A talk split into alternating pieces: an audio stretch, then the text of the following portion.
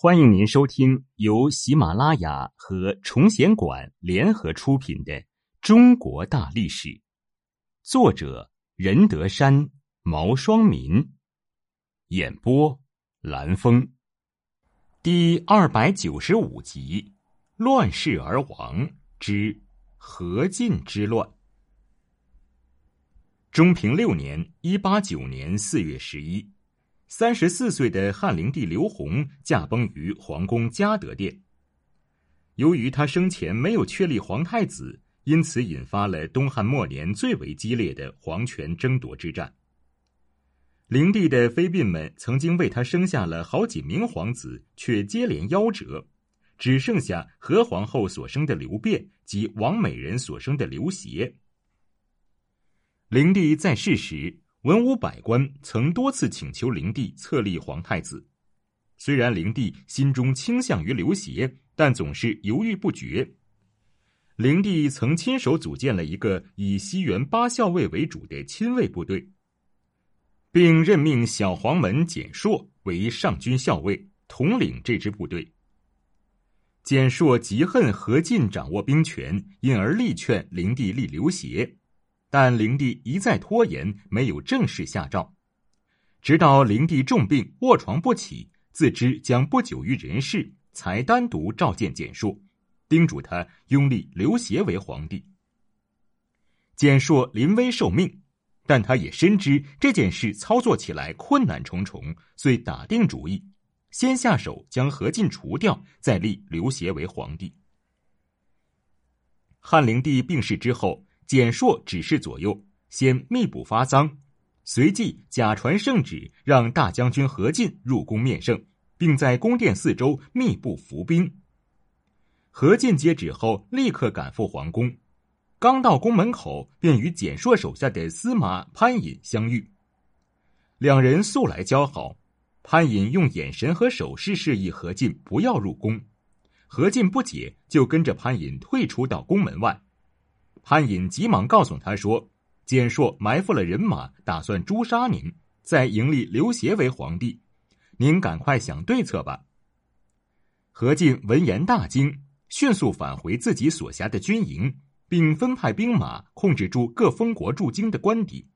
随后，何进匆匆赶到何皇后宫中，告知简硕欲图谋反。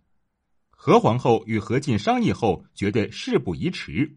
于是马上召集群臣，宣布灵帝驾崩，于同月立十四岁的皇长子刘辩为皇帝，史称汉少帝，改元光熙。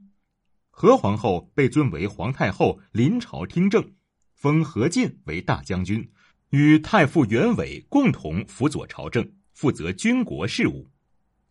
简硕见大势已去，十分懊恼。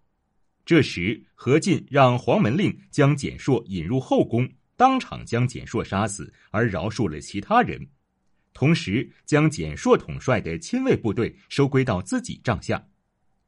简硕死后，何进下一个要对付的目标就是标记将军董崇。董崇是董太后的侄子，与何进素来不和。董太后曾和董崇商议，劝说灵帝立刘协为皇太子。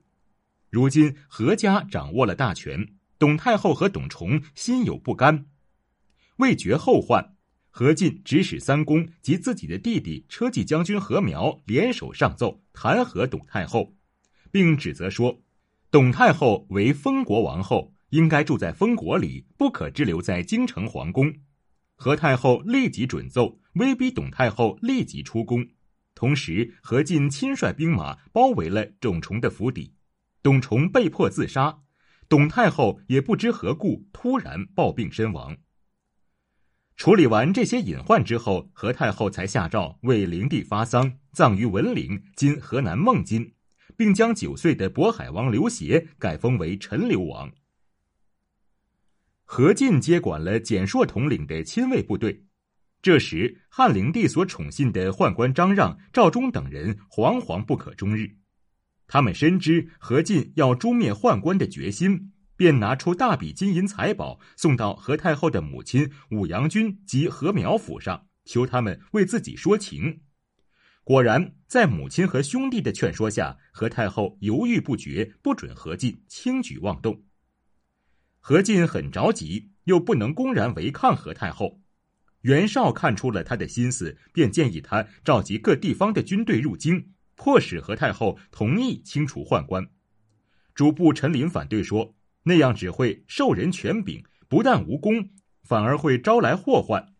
将军只要当机立断，便可成功。”点军校尉曹操也赞同陈琳的建议，并说：“如果召外兵入京，反而会令宦官有所警惕，后果堪虞。”但何进却一意孤行。曹操见劝说无用，只得失望的离去。